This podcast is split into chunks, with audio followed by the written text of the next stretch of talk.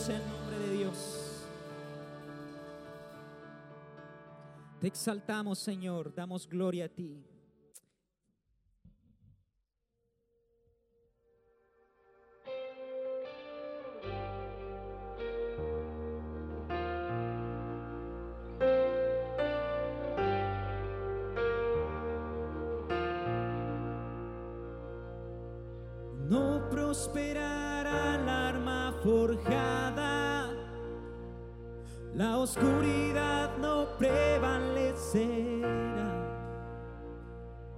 porque al Dios que sirvo siempre triunfará. Mi Dios no fallará. Mi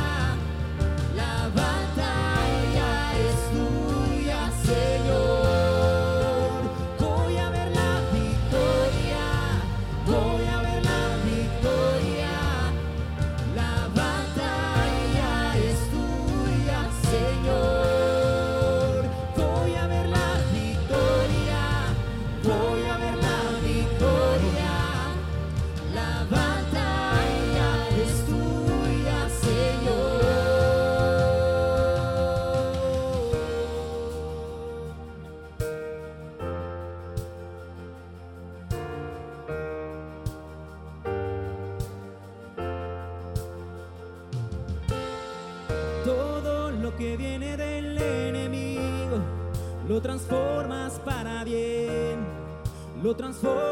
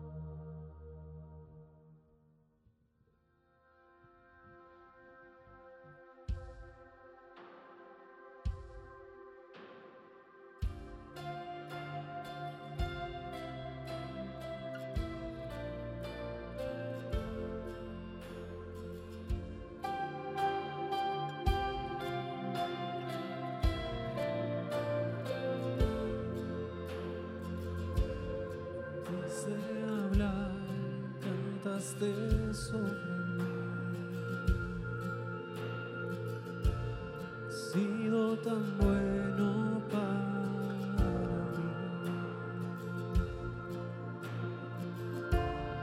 Antes de respirar, soplas de vida.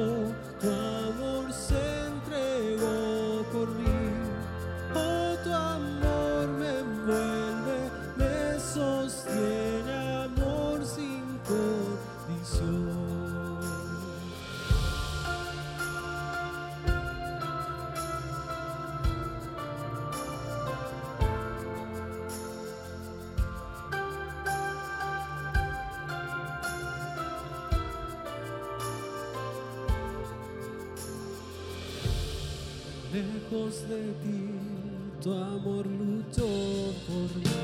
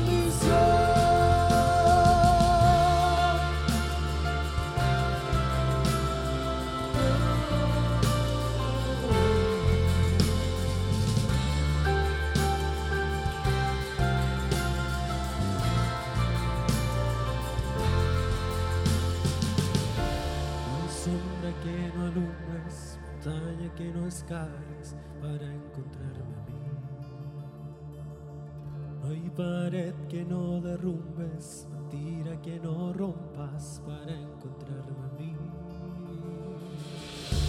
No hay sombra que no alumbres, montaña que no escales para encontrarme a mí. No hay pared que no derrumbes, mentira que no rompas para encontrarme a mí. No hay sombra que no alumbres, montaña que no escales para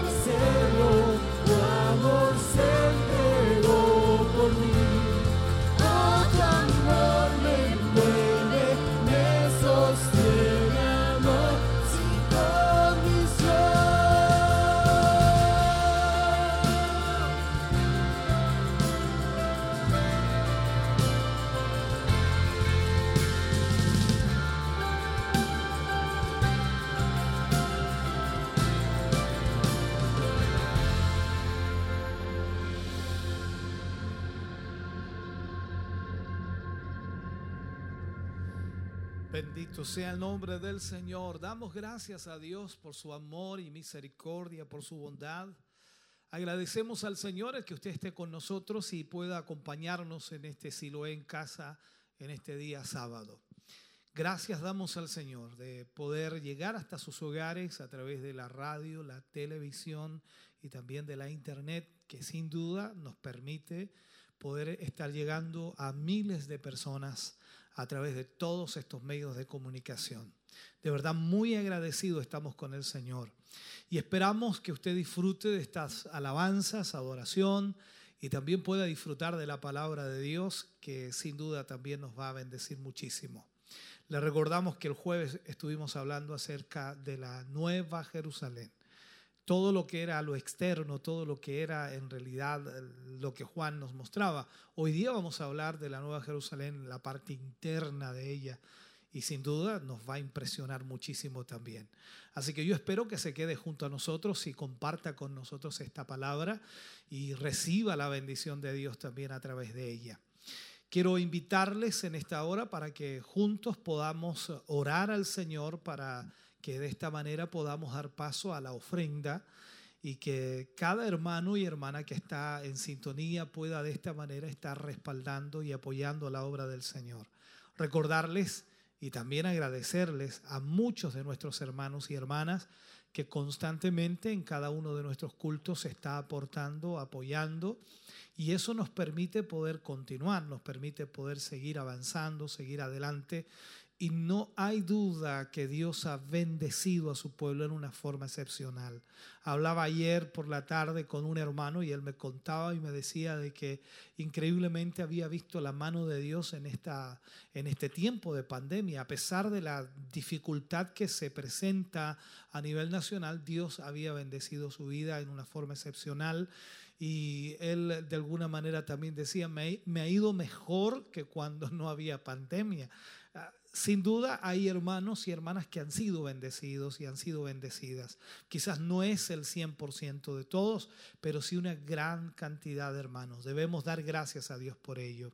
Por lo tanto, esperamos que usted también pueda de esta manera respaldar la obra de Dios, apoyar la obra de Dios y más allá de apoyar la obra de Dios, en realidad cumplir con nuestra obligación como creyente, como cristiano, ya que debemos ofrendar.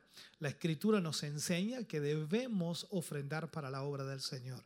Recuerde usted lo que dice el libro de Malaquía, ¿en qué me habéis robado? En vuestros diezmos y ofrendas.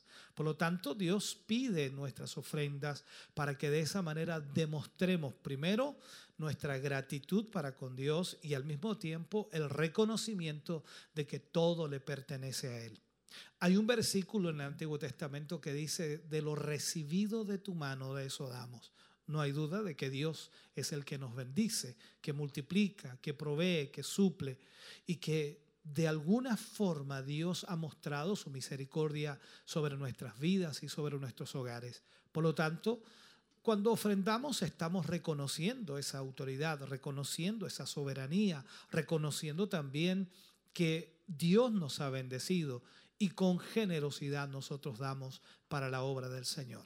Prepare su corazón entonces para ofrendar, para entregar para Dios y puede hacerlo a través de una transferencia bancaria o también llamando aquí a la radio. Recuerde el teléfono 422 23 11 33 y de esa manera estará aportando también a la obra de Dios.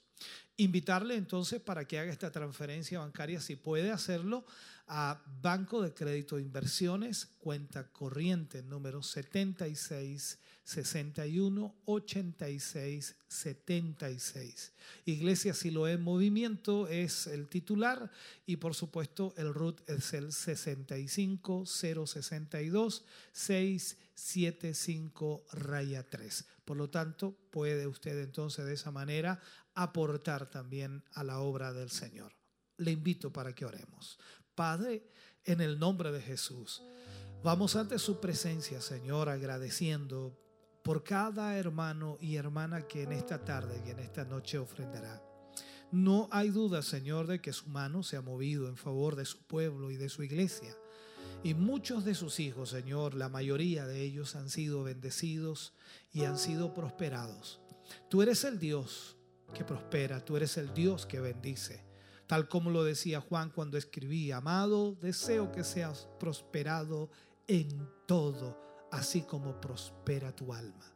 Señor, gracias porque tú, Dios mío, eres quien bendice a tu pueblo. Glorifícate hoy, Señor, y toca el corazón de tu pueblo para que pueda generosamente ofrendar y respaldar esta obra, Señor, que ha hecho tanto bien a tantas vidas.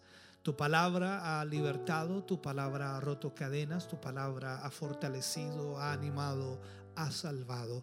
Y es por ello, Señor, que debemos seguir haciendo este trabajo. La comisión, Señor, ha sido entregada a nuestras vidas de ir y predicar el Evangelio. Y es por eso, Señor, que motivamos a nuestros hermanos a través de esta oración para que ellos puedan ofrendar también. En el nombre de Jesús, bendíceles hoy para tu gloria. Amén y amén. Cantamos al Señor, usted ofrenda y de esa manera también ya nos preparamos también para oír a la, la palabra del Señor. Dios les bendiga mucho.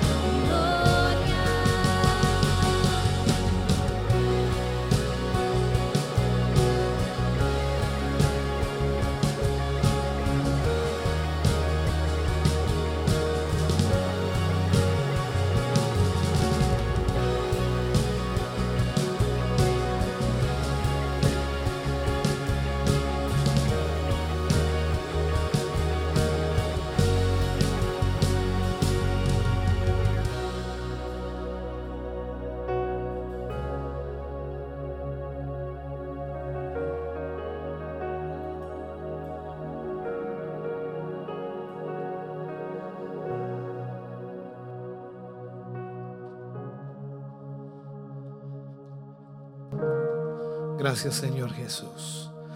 Vamos a ir a la palabra del Señor en esta, en esta tarde aún. Vamos a ir al libro de Apocalipsis. Estamos ya en la, digamos, casi la última lección. Nos quedaría solamente una lección más para cerrar o terminar el libro de Apocalipsis en cuanto a lo que es la temática que hemos estado abordando. Y yo espero que nuestros hermanos y hermanas eh, estén siendo bendecidos a través de este tema y que sin duda mm, nos va mostrando lo que está sucediendo o lo que va a suceder en el tiempo final. Vamos a tomar en el, libro, en el, en el día de hoy, en el libro de Apocalipsis capítulo 22, versículos 1 al 5, cerrando por supuesto lo que es la nueva Jerusalén. Apocalipsis capítulo 22, versículo 1 al 5. Leo la palabra del Señor y lo hago en el nombre de nuestro Señor Jesucristo. Dice, después me mostró un río limpio de agua de vida, resplandeciente como cristal, que salía del trono de Dios y del Cordero. En medio de la calle de la ciudad y a uno y a otro lado del río estaba el árbol de la vida que produce doce frutos, dando cada mes su fruto, y las hojas del árbol eran para la sanidad de las naciones.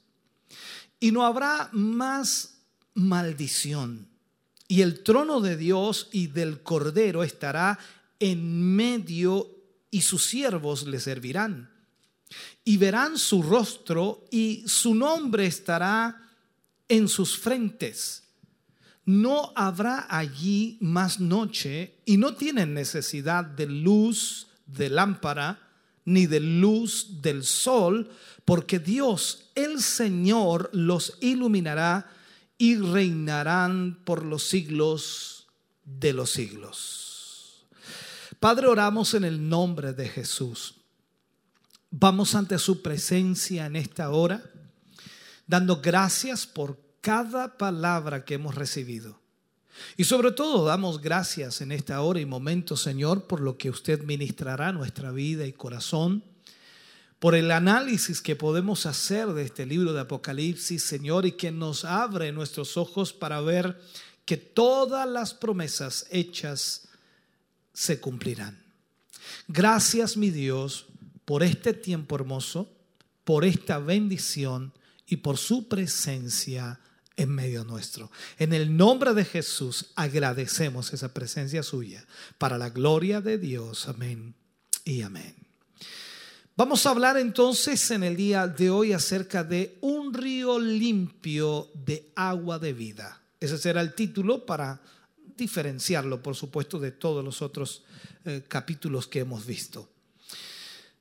A la descripción que teníamos en la última temática acerca de la Nueva Jerusalén, se le añaden ahora algunos detalles que sirven para relacionarla con el paraíso. Cuando hablo del paraíso hablo de el inicio, el génesis.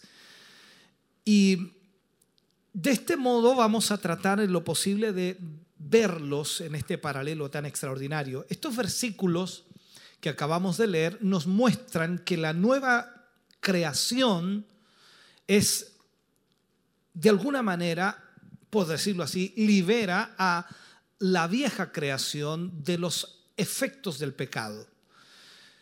Y la vuelve a llevar nuevamente al estado en que estaba en el huerto de Edén, antes que, por supuesto, cayera la maldición sobre la humanidad o sobre el mundo en sí por causa del pecado.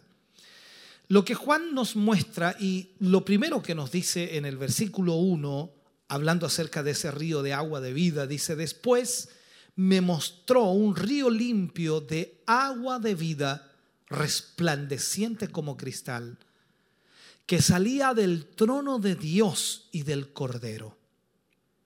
Hasta ahora, la descripción de la Nueva Jerusalén se había centrado, recordemos lo que vimos en el tema pasado, se había centrado mayormente en los detalles acerca del exterior, cómo era por fuera en realidad. Pero ahora la escena se traslada al interior, al mismo trono de Dios y del Cordero. Una de las cosas que más nos impactó, eh, hablando del exterior, era la tremenda ciudad. Recordemos que medía de alto lo mismo que medía de ancho y también la longitud eh, hacia el interior. Medía exactamente lo mismo. Era un cubo. Mil, eran 2.414 kilómetros. 2.414 kilómetros. Es una cosa increíble imaginarlo, ¿no? Veíamos también el muro exterior que medía aproximadamente 77 metros de altura. Y uno dice, nuestra mente no, no lo puede imaginar. Pero aquí vemos la creación de Dios y vemos el poder de Dios para hacer absolutamente todo. En primer lugar, es importante que una vez que nosotros notemos que aunque hay un solo trono, mirando lo que Juan nos muestra, aunque hay un solo trono, sin embargo, es compartido por Dios y el Cordero en igualdad, sin problema.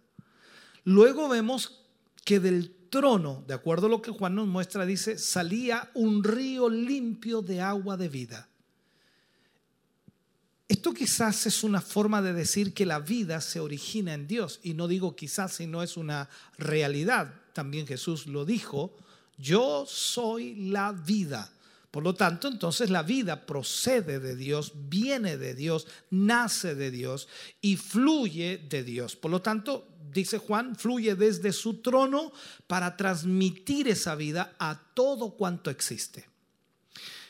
Ahora bien, la visión de un río de vida no es nueva en las escrituras. Aparece muchas veces. Aparece por, ejemplo, los profetas del Antiguo Testamento lo mencionaron en varias ocasiones. Quizá el mejor trasfondo para la visión que Juan tuvo aquí la encontramos en el río que regaba el huerto del Edén, en el, en el principio, y que desde allí recordemos que se repartía en cuatro brazos. Recordemos lo que dice Génesis capítulo 2, versículo 10, cuando habla y dice, salía de Edén un río para regar el huerto y de allí se repartía en cuatro brazos. También podemos relacionarlo con la visión de Ezequiel, que vio un río que fluía desde el templo y que se iba haciendo más profundo a medida que avanzaba, a medida que se alejaba, por decirlo así, del templo, dando sanidad y vida por doquier. O sea, todo lo que tocaba ese río vivificaba. Eso aparece en Ezequiel 47, del 1 al 12. Y también la que tuvo el profeta Joel cuando describió que saldría, de acuerdo a Joel capítulo 3, versículo 18, las palabras exactas son una fuente que salía de la casa del Señor, una fuente de la casa del Señor. O también podríamos utilizar o ver o analizar la del profeta Zacarías, que dijo en Zacarías 14:8, cuando él habla dice, "Saldrán de Jerusalén aguas vivas." O sea, estamos mencionando solamente algunos profetas que hablaron acerca de este río de agua de vida. Todo esto que los profetas habían vislumbrado, debemos también añadirle las palabras del Señor Jesucristo en los evangelios. Recordemos esas palabras.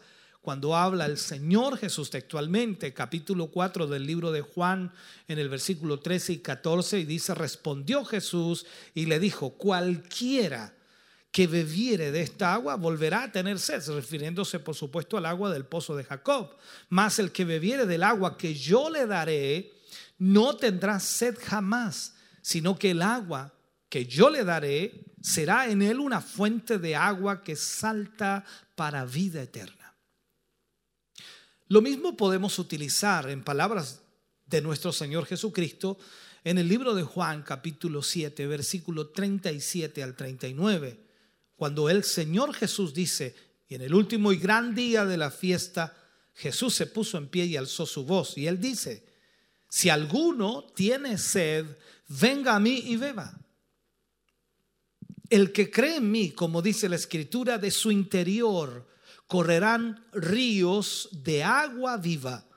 Esto dijo del Espíritu que habían de recibir los creyentes o los que creyesen en Él, pues aún no había venido el Espíritu Santo porque Jesús no había sido glorificado aún. Entonces vemos aquí estos pasajes está íntimamente ligado también con todo esto. Y también tenemos algunas referencias en Apocalipsis. Recordemos lo que hemos ya pasado desde el capítulo 1 al capítulo 22 que ya estamos, ¿no? Apocalipsis 7, 17 dice, el cordero que está en medio del trono los pastoreará y los guiará a fuentes de agua de vida y Dios enjugará toda lágrima de los ojos de ellos en el mismo libro de Apocalipsis, capítulo 21, versículo 6, y me dijo, hecho está, yo soy el alfa y el omega, el principio y el fin. Al que tuviere sed, yo le daré gratuitamente de la fuente del agua de la vida. O sea, todos estos pasajes nos hablan, por supuesto, acerca de este río de vida mostrándonos en realidad lo que el Señor ya había dicho a través de los profetas, a través de nuestro Señor Jesucristo y en el mismo libro de Apocalipsis que hemos estado leyendo. Seguramente debemos pensar entonces que este río debemos verlo como un símbolo del Espíritu Santo que procede del Padre y del Hijo y transmite la vida de Dios a la nueva creación. Lo podemos ver de esa manera. Es verdad que hay algunas preguntas, por supuesto, que quedarán sin respuesta en cuanto a este río. Por ejemplo, ¿dónde desemboca? Juan en ninguna parte nos dice dónde desemboca. Normalmente nosotros cuando vemos los ríos y conocemos los ríos, todos desembocan en el mar. Y eso lo sabemos. De una u otra manera, los ríos comienzan allá en la montaña, la cordillera, y luego desembocan en el mar. Entonces, la pregunta que nos hacemos aquí es, ¿dónde desemboca este río? ¿Cuál es el recorrido que lleva este río? Esto es así de alguna forma porque Juan usa una vez más un lenguaje simbólico en el que no tenemos que buscar lo que no se nos enseña. O sea, no tenemos que esforzarnos para buscar dónde desemboca o cuál es el recorrido, porque Juan no lo enseña. Y si no lo enseña, sencillamente no nos reveló aquello. Lo que sí nos indica es de dónde salía este río. Y Juan dice, salía del trono de Dios y del Cordero. Quizá estaba conectado con el mar de vidrio semejante al cristal que estaba ante el trono. Recordemos que eso aparece en Apocalipsis capítulo 4, versículo 6. Entonces puede que esté conectado con esto. No lo sabemos. En todo caso, era igualmente resplandeciente como cristal, dándonos de una u otra manera la idea de que también reflejaba la gloria de Dios la gloria de Dios. Una de las cosas entonces que Juan muestra es este río. Lo otro que muestra Juan o que ve Juan en la visión es el árbol de la vida. El versículo 2 dice, en medio de la calle de la ciudad y a uno y a otro lado del río estaba el árbol de la vida que produce doce frutos dando cada mes su fruto, y las hojas del árbol eran para la sanidad de las naciones. Wow. Veamos esto. Relacionado con el río del agua de vida, había un árbol de la vida. Nos resulta un poco difícil quizás imaginarlo de acuerdo al contexto que utiliza Juan porque crecía a uno y a otro lado del río y a la vez estaba en medio de la calle de la ciudad. Eso es lo que dice la escritura. En medio de la calle de la ciudad y a uno y a otro lado del río estaba el árbol de la vida. Juan no describe de qué tamaño es el río, no dice de qué tamaño, de qué anchura es el río.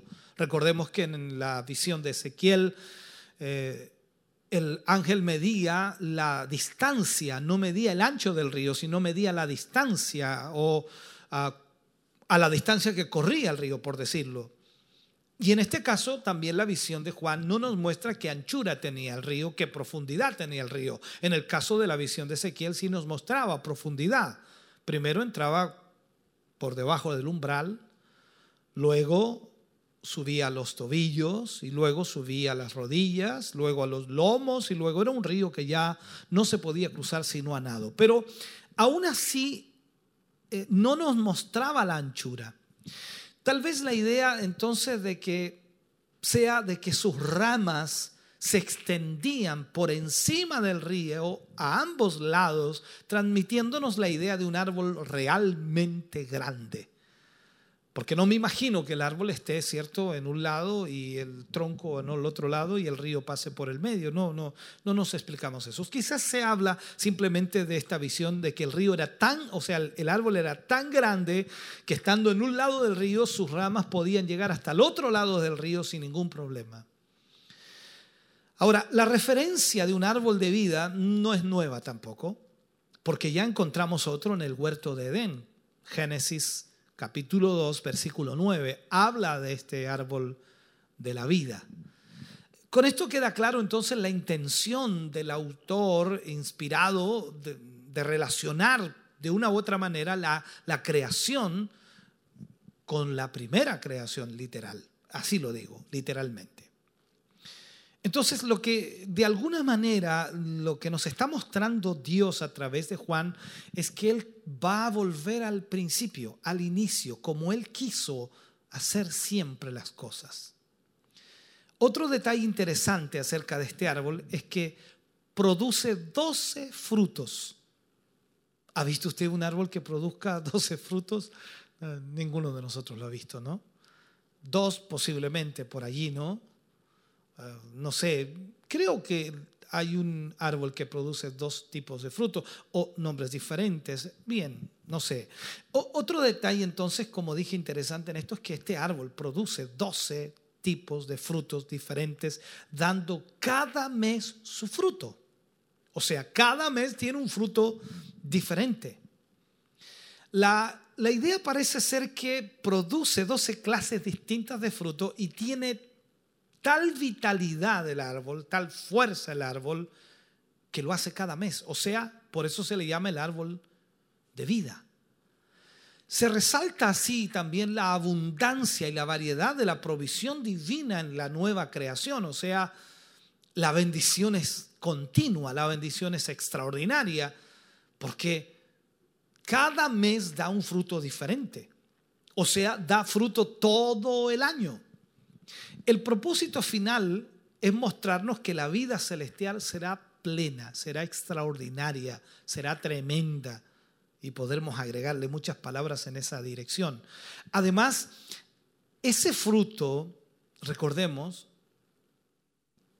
que daba cada mes su fruto, ese árbol que daba cada mes su fruto, también vemos que Juan ve en la visión que las hojas del árbol eran para sanidad de las naciones. Esto hace surgir otra pregunta. Es una buena pregunta en todo caso, porque es lógico que la hagamos. ¿Sanidad de qué? ¿Sanidad de qué? Lo lógico sería pensar en la sanidad del pecado y sus consecuencias. Podría ser una de esas cosas, ¿no? Pero todo esto ya ha sido eliminado. Recordemos que el pecado, la muerte, la maldad, todo eso ha sido eliminado, ya no existe, ha sido extirpado. En ese momento ya no hay nada más de eso, de acuerdo a Apocalipsis 21.4. Tal vez debamos entender que las hojas del árbol de la vida no son para curar ninguna enfermedad en sí como las que nosotros conocemos, sino para proveer salud, para proveer vitalidad, para proveer disfrute de una vida plena en la nueva ciudad celestial. O sea, por allí podríamos ir. Con esto entonces se cumpliría lo anunciado por el profeta Ezequiel. Recordemos lo que dice Ezequiel en el capítulo 47, versículo 12. Y junto al río, en la ribera, a uno y a otro lado, crecerá toda clase de árboles frutales. Sus hojas nunca caerán, ni faltará su fruto.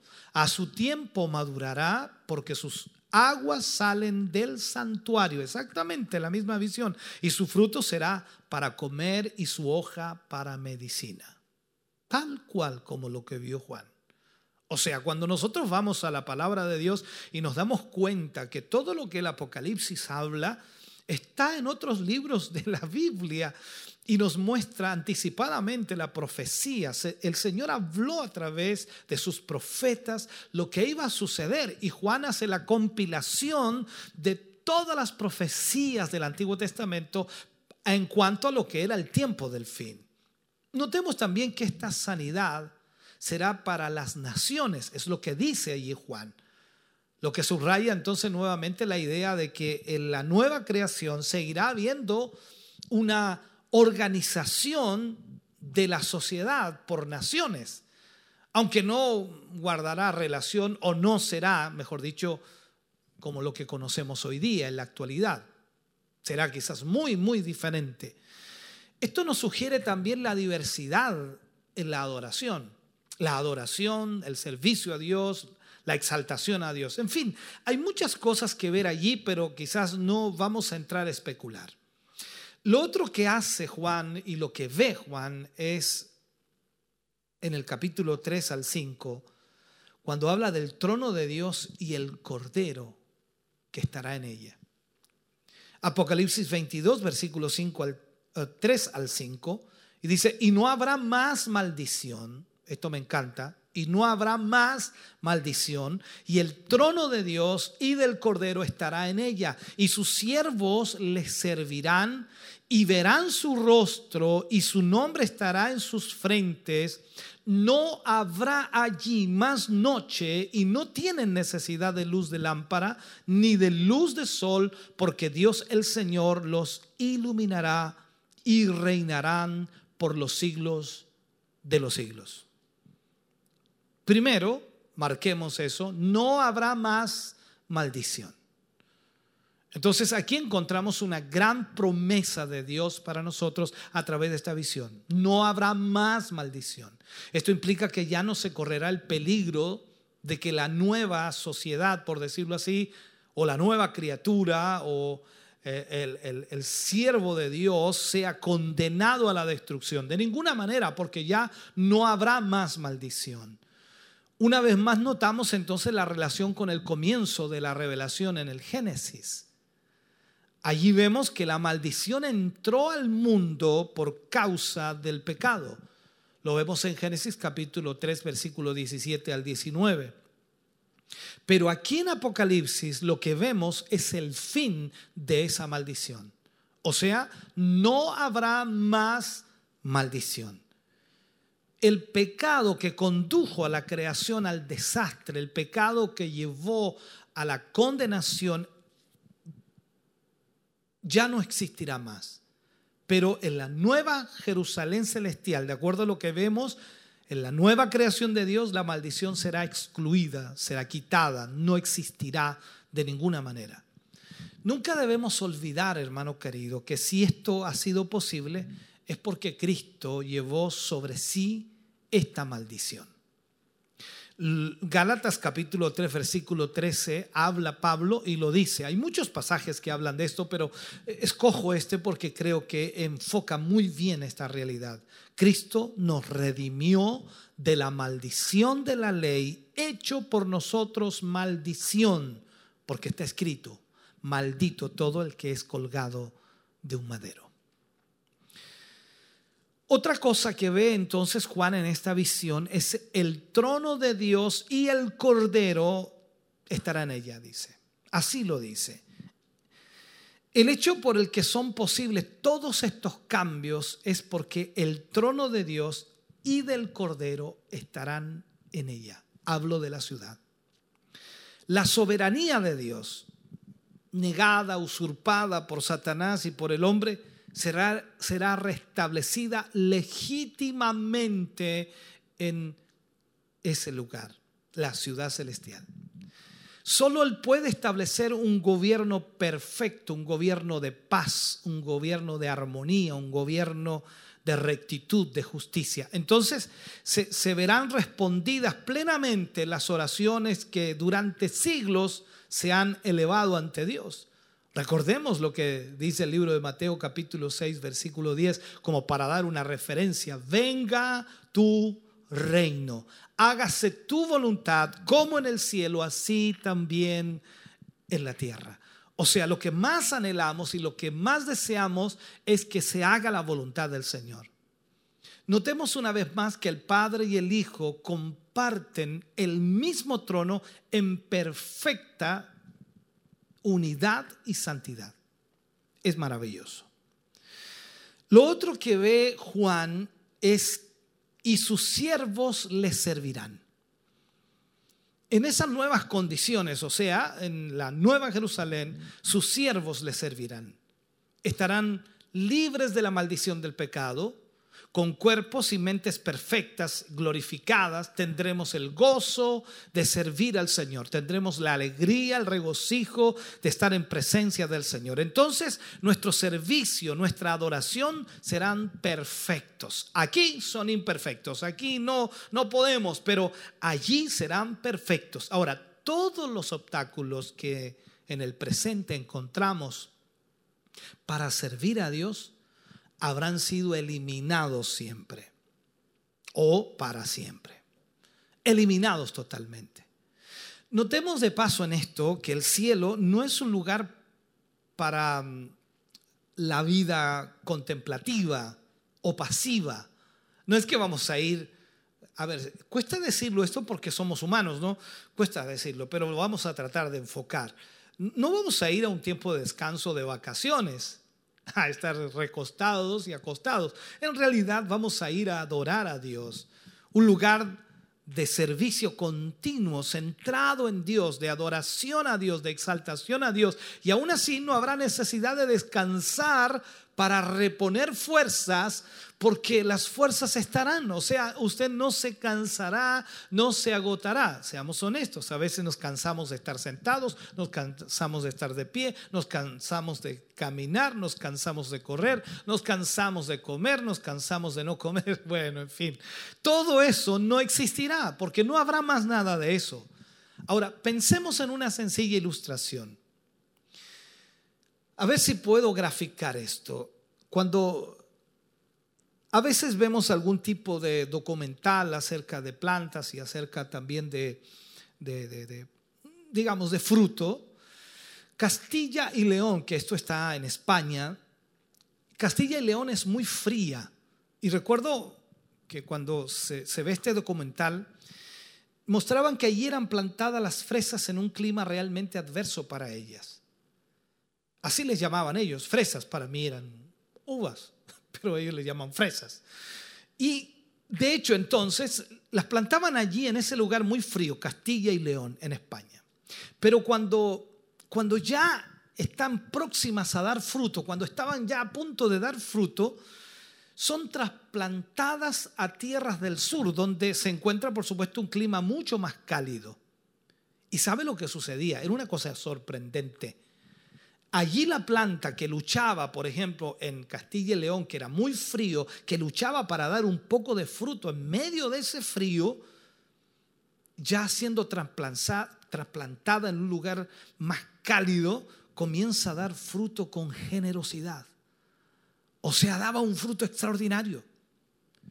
Así, exactamente así ocurrirá con cada uno de nosotros como creyentes que hemos luchado en este mundo adverso por servir y adorar a Dios, que hemos luchado en este mundo por dar fruto para Dios y que cuesta tanto hacerlo, pero cuando seamos llevados a ese ambiente, por decirlo así. Estamos en un ambiente frío, pero vamos a ser llevados a un ambiente cálido para que usted me entienda y vamos a dar un fruto extraordinario porque vamos a servir al Señor como realmente se le debe servir, adorar a Dios como realmente se le debe adorar. Otra de las cosas que Juan destaca es y verán su rostro. y verán su rostro. Pa- parece sencillo, pero no lo es, porque en toda la Biblia, hermano querido, tenemos el deseo anhelante de muchos profetas y hombres de Dios que querían ver el rostro de Dios. En la nueva Jerusalén las puertas serán de perlas. Recordemos, su muro será de jaspe, sus cimientos de piedras preciosas, las calles serán de oro, pero lo más importante, lo más extraordinario de todo lo que encontramos, por supuesto, en estos versículos es lo que dice aquí Juan. Dice, el trono de Dios y del Cordero estará en medio de ella y sus siervos verán su rostro. O sea, no puede haber un honor más alto que ver el rostro de Dios. Verle a Él cara a cara. Recordemos que los salmistas le pedían a Dios con frecuencia que hiciera resplandecer su rostro sobre ellos. En muchos pasajes de los salmos le pedían esto al Señor. Esto significa entonces disfrutar de su favor, disfrutar de su presencia y tener comunión íntima con Él. Por eso, de esta manera entonces entendemos lo que significará estar en presencia de Dios. Ahora, en la bendición sacerdotal también, hermano querido, es importante que nosotros veamos esta realidad. Dice en el libro de Números, capítulo 6, versículo 22 al 27, dice, Jehová habló a Moisés diciendo, habla a Aarón y a sus hijos y diles, así bendeciréis a los hijos de Israel, diciéndoles, Jehová te bendiga y te guarde. Jehová haga resplandecer su rostro sobre ti y tenga de ti misericordia. Jehová alce sobre ti su rostro y ponga en ti paz y pondrán mi nombre sobre los hijos de Israel y yo los bendeciré. Entonces vemos nosotros que en el Antiguo Testamento ellos también pedían y Dios mismo les dice que Él iba a hacer resplandecer su rostro sobre ellos. Entonces sabemos que a Moisés le fue negado ver el rostro del Señor en una oportunidad. Éxodo capítulo 33, versículo 20 al 23 sale este episodio. Pero en la nueva Jerusalén, este será un privilegio de todos los siervos de Dios, de todos los hijos de Dios. Esto será así porque ya el pecado no se interpondrá entre ellos y Dios. O sea, ya no existirá el pecado, por lo tanto, estaremos en la santidad de Dios. Bendito Dios.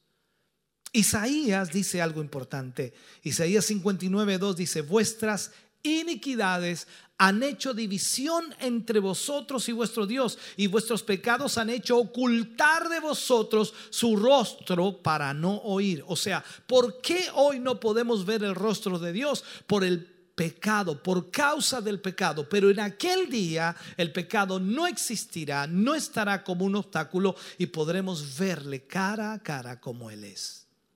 Entonces se cumplirá lo anunciado por el Señor Jesucristo.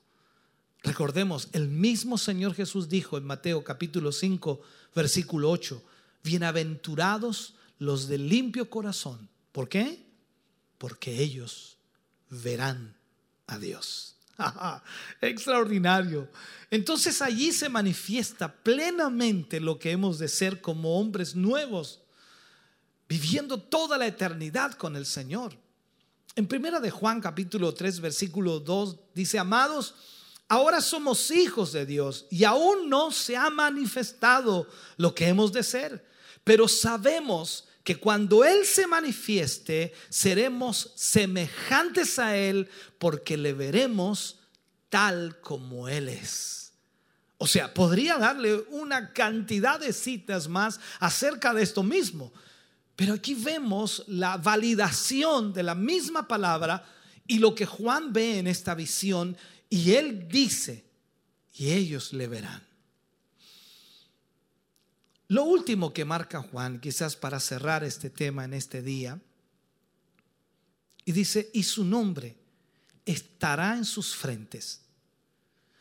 Como en el caso de los 144 mil, aquí, aquí también se trata de un sello que sugiere, por supuesto, seguridad y propiedad divina. Es tal cual como aparece en Apocalipsis 14.1.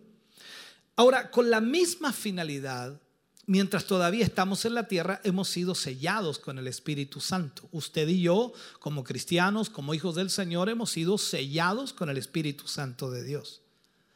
En Efesios capítulo 1, versículo 13 y 14, en él también vosotros, dice, habiendo sido, oído, perdón, habiendo oído la palabra de verdad, el evangelio de vuestra salvación y habiendo creído en él, fuisteis sellados con el Espíritu Santo de la promesa, que es las arras de nuestra herencia hasta la redención de la posesión adquirida para alabanza de su gloria. O sea, cuando estemos en el cielo tendremos un nuevo sello en nuestras frentes con su nombre, que revelará el carácter y naturaleza de Dios para su gloria. Ahora, por esa razón debe estar, hermano querido, en un lugar bien visible, donde todos podrán verlo con facilidad, con mucha facilidad. Y termino diciendo lo que Juan proclama aquí.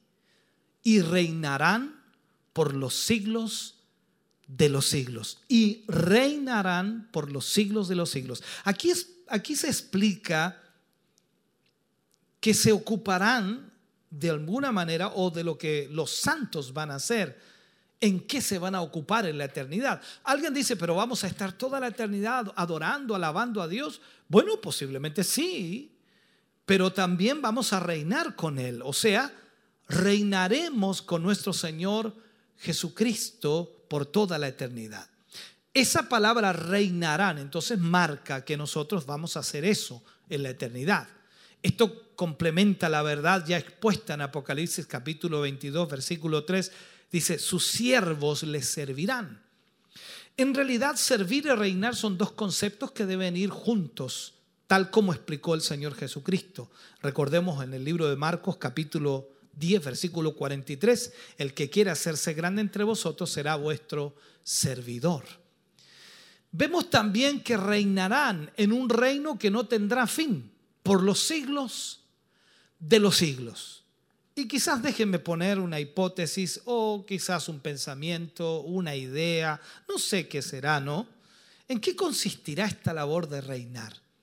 No se nos dice absolutamente nada, no se nos dice, pero podemos pensar que Dios puede dar a cada creyente, no sé, una ciudad, una nación, y voy a ir más allá, un planeta, un sistema solar para gobernar. O sea, no, se fue muy, muy allá, pastor, se fue. Él es el creador de todas las cosas. Él creó todo el universo. Del mismo modo, que a Adán se le dio el dominio sobre toda la creación en la tierra, Dios decidirá. Por eso digo, esta es una idea, un pensamiento, no tiene nada que ver porque no no dice eso la Biblia. Estoy simplemente colocando la mente humana pensante, nada más que eso. Pero dice que reinaremos con él por los siglos de los siglos. Por lo tanto, nosotros debemos entender que el Señor nos hará reinar con Él y nos dará autoridad y nos dará, como llamamos nosotros, el lugar para reinar. Dios es bueno y maravillosamente bueno. Yo espero que esta palabra que hemos podido hoy día analizarle pueda bendecir, le pueda ayudar.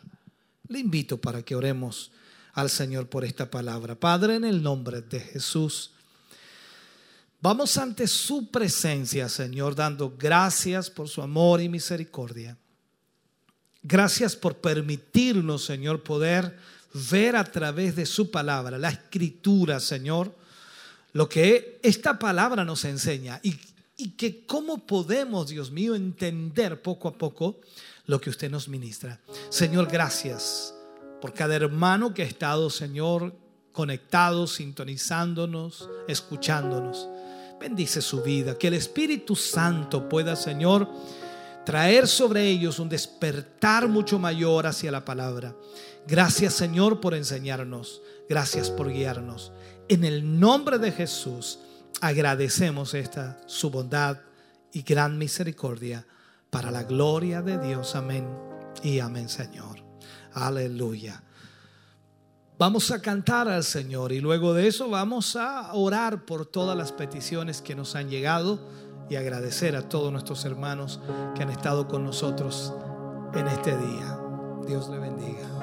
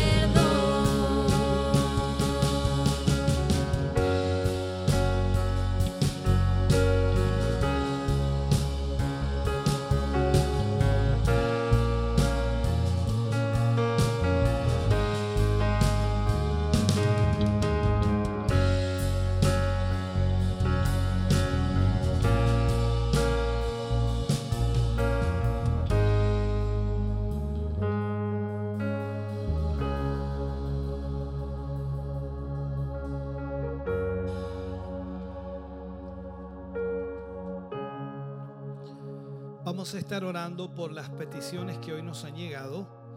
Vamos a orar por cada una de ellas y esperamos en el Señor que Dios pueda responder a cada necesidad y en cada circunstancia y situación.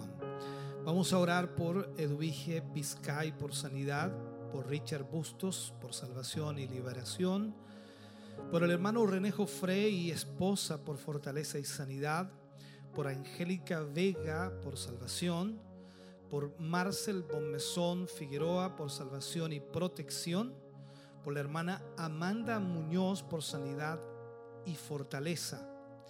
Vamos a estar orando también por Margarita Montesinos por sanidad, por Umbelina Montesinos, tiene problemas al estómago, oración por sanidad, por Hilda Jara, que pide oración por un joven, Gonzalo Fuentes por sanidad, tiene leucemia. Alejandra Godoy pide la oración por Alicia Pérez por sanidad. Verónica Troncoso pide la oración por Mónica y Luciano por restauración de su matrimonio y por la familia Durán Zapata por sanidad y protección y la familia Alarcón Durán por protección y fortaleza. Alexis Muñoz pide la oración por Al- Alicia Pérez y también vamos a orar por hermano César Montesinos. Todas estas peticiones, por supuesto, las ponemos en esta oración final y esperamos que Dios pueda obrar en cada uno de ellos, sanándoles, restaurándoles y obrando ese milagro. Padre, en el nombre de Jesús, vamos ante su presencia, dando gracias, mi Dios, porque en esta hora y momento podemos orar por nuestros hermanos, por nuestras hermanas, por amigos y amigas, Señor, que están viviendo momentos críticos y difíciles. Usted es quien puede sanar, usted es quien puede libertar, romper con toda ligadura, con toda obra del enemigo. Señor, yo, yo le pido en esta hora que usted pueda, Señor, obrar ese milagro. Cubra esa necesidad, obre, Señor, sanidad y traiga, Dios mío, sobre aquellas vidas una restauración. En el nombre de Jesús lo creemos, Señor, que así será. Ya al concluir, Señor, y al cerrar nuestro culto de hoy, estamos agradecidos primeramente, Señor, por poder llevar adelante este culto, si lo en casa, por tener el apoyo y la ayuda de nuestros hermanos de- del grupo Renuevo, por tener el apoyo y ayuda de nuestros hermanos también de RCN y todo el grupo de trabajo, ya sea radio y televisión. Gracias por cada uno de ellos. Te pedimos, Señor, tú les bendigas. Gracias también a nuestra hermana Alejandra, la tesorería. Gracias a todos los hermanos que colaboran y apoyan, Señor, de esta manera. Agradecemos su bondad y misericordia, Señor, y pedimos al cerrar este culto su bendición, que es del Padre, Hijo y Espíritu Santo. Amén y amén, Señor. Damos gracias a Dios nuevamente, agradecidos por todas sus bondades y misericordias. Ya estamos cerrando nuestro culto acá. Volvemos a los estudios de Televida con nuestro hermano Kelvin y nuestra hermana Catherine, que están, por supuesto, para cerrar y ya entregar las últimas informaciones. Recordarles que mañana estamos en nuestro culto eh, de Siloé en casa desde las 11 de la mañana. 11 de la mañana. Por la tarde yo estoy en Santa Raquel con los hermanos en el culto de la tarde, culto de celebración junto a ellos, que esperamos también sea de mucha bendición. Gracias por estar con nosotros, Dios les bendiga, volvemos a los estudios de Televida. Y ya estamos de vuelta junto a ustedes en el estudio de Televida y estábamos escuchando y siendo eh, partícipes de esta hermosa transmisión de este Siloé en casa de día sábado con un hermoso tema que nuestro obispo estuvo también ministrando. Así es, un, un tema lleno de, de palabras, lleno de ciencia, un tema que realmente eh, nos llenó de conocimiento acerca de las cosas venideras. Y bueno, esperamos de que también estas palabras le hayan sido a usted de aliento y de fortaleza y de, de que sabemos hacia dónde vamos y que sabemos qué vamos a hacer Eso es lo más importante. Esperamos de que estas palabras le hayan sido de mucha bendición a, sus vidas. Así es, esperamos que Dios haya bendecido su vida, que hayan estado muy atentos a todo lo que eh, se ha estado escuchando, a este hermoso mensaje que pudimos hoy oír a través de nuestro obispo Hugo Alfonso Montesinos. Y por supuesto también aprovechar la instancia de eh, saludar a todos nuestros hermanos quienes estuvieron siendo parte de esta transmisión. Tengo por acá algunos saludos eh, de Templo Bethesda Santa Raquel. Nos escribe muchas bendiciones. Dios les bendiga, mis hermanos. Escriben ahí nuestros hermanos de Santa Raquel, a quienes aprovechamos también de enviarles un cariñoso saludo a cada uno de ustedes. Y por supuesto esperamos que Dios les haya bendecido. Alejandra Godoy escribe muchas bendiciones a todos en Siloé en casa, muy atenta al culto. Nos escribe eh, Alejandra Godoy. Blanca Zúñiga envía bendiciones. Cristian Concha escribe junto con saludarlos, mis queridos hermanos desde Quinquegua. Muchas bendiciones, escribe ahí nuestro hermano desde Quinquegua saludándonos también. Así es, así también tenemos eh, saludos a nuestro hermano Iván Burgos. Eh, muchas bendiciones para usted, mi querido hermano. Alexis Andrés Muñoz, también bendiciones. Nuestro hermano Adonis desde Chiloé. Muchas bendiciones, mi querido hermano Adonis, allá a, la distancia. También nuestra hermana Pilar Ramos envía eh, bendiciones y, y pidió también la oración por, por su hijo. Y estos, estos eh, Pilar Ramos también dice amén a la palabra de Dios. Muchas bendiciones a cada uno de ustedes, mis queridos hermanos, que nos han eh, enviado sus saludos. Así es. Kimberly Acuña escribe bendiciones. Eh, Rosita Enríquez nos dice bendiciones hermanos desde el Parrón, conectados viendo Televida. Un saludo para todos nuestros hermanos ahí del sector del Parrón. Patricia Fernández escribe bendiciones mis hermanos desde Coihueco, nuestros hermanos ahí de los eh, sectores aledaños a Chillán, escribiéndonos también, conectados junto a nosotros. Eh, Pilar Ramos, que usted mencionaba también, escribe buenas tardes, saludos desde Lima, Perú, nos está Gloria viendo, dice Dios les bendiga, un saludo para todos nuestros amigos, todos nuestros hermanos en la fe que nos escuchan también y que nos ven desde, eh, desde Perú, ahí que nos saluda y representa eh, nuestra hermana Pilar Ramos y por supuesto para todos aquellos que están desde otros países también siendo partícipes de la sintonía. Eh, Verónica Troncoso eh, pide una oración ahí que por supuesto nuestro obispo estuvo también leyendo. Eh, Cristian Fuentes envía saludos desde Talca, eh, está escuchándonos también. Eh, Hilda. Jara envía cariñosos saludos a mis hermanos, dice Dios les bendiga. Un saludo también para nuestra hermana que nos está viendo. Eh, Daniel Seguiel envía saludos a todos los hermanos, dice Dios les bendiga mucho y al obispo, gracias por bendecir nuestras vidas por medio de la palabra de Dios.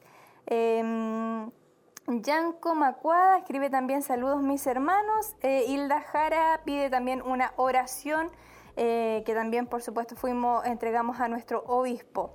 Eh, Iván Burgos escribe, mm, gracias Señor por el hermoso lugar eh, de maternidad que usted nos fue a preparar. No alcanzamos a dimensionar tanta maravilla. Gloria a Dios. Se escribe ahí eh, Iván Burgos. Alexis Muñoz también pide una oración.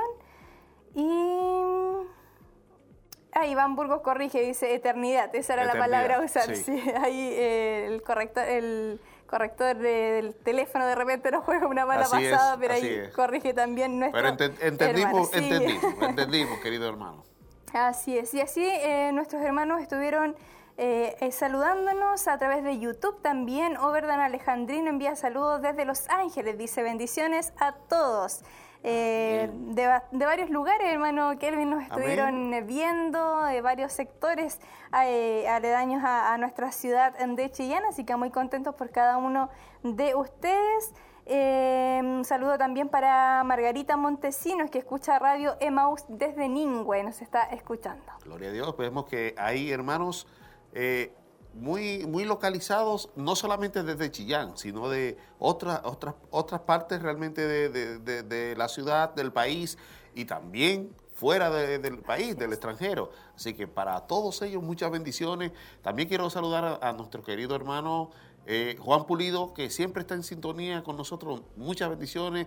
eh, a nuestro hermano Juan y a su, y a su bueno, a la- a la- toda la congregación de los hermanos de Coihueco. Así que bendiciones para ellos. Y ¿hay más saludos? Son esos los saludos que me han ido llegando a mí al menos. Amén, amén. Bueno, queremos seguir con- continuando con eh, nuestra transmisión en todo lo que va de la semana, este fin de semana, ya que termina mañana. Eh, sabemos que tenemos también tiempo, eh, perdón, tenemos Silo en casa, Así que a partir de las 11 de la mañana estaremos aquí eh, prestando nuestro espacio para que usted sea bendecido también. Así que no se pierda esta transmisión y todo lo largo de la semana también tendremos actividad. Así que esta transmisión es para la bendición de cada uno de ustedes. Así es. Y nosotros agradecemos, por supuesto, su sintonía. Eh, nos alegramos de poder compartir junto a ustedes, de poder eh, saber de ustedes que nos escriben a través de, de su saludo. Nosotros podemos conocerles, podemos saber que están ahí atentos también siendo partícipes de la transmisión. Así que nos alegramos mucho por cada uno de ustedes que de diferentes lugares, de diferentes sectores e incluso de otros países también pudieron hoy conectarse y esperamos y creemos en Dios que pudieron recibir esa bendición que viene de parte de Él. Así es. Bueno, eh, nos resta solamente despedirnos de cada uno de ustedes y despedirnos realmente de, de esta transmisión fabulosa, fabuloso mensaje y deseándole de que sea una bendición para ustedes como lo fue para nosotros. Y mañana seguimos también con esta transmisión, así que no se pierda todo lo que va a suceder mañana, que también va a ser grande para nosotros. Muchas bendiciones, mi querida hermana Katy. Fue un placer realmente estar con usted Amén, y con todos los hermanos que también estuve- estuvieron ahí sintonizados. Así es, muchas bendiciones hermano Kelvin, saludamos a todos nuestros hermanos también, les deseamos las más ricas bendiciones de nuestro Señor Jesucristo y la invitación para mañana entonces, un poquito antes de las 11 de la mañana, conéctese nuevamente y pueda acompañar ahí a nuestros hermanos quienes les prepararán para eh, iniciar con eh, Siloé en casa de día domingo. Que Dios les bendiga grande, grandemente.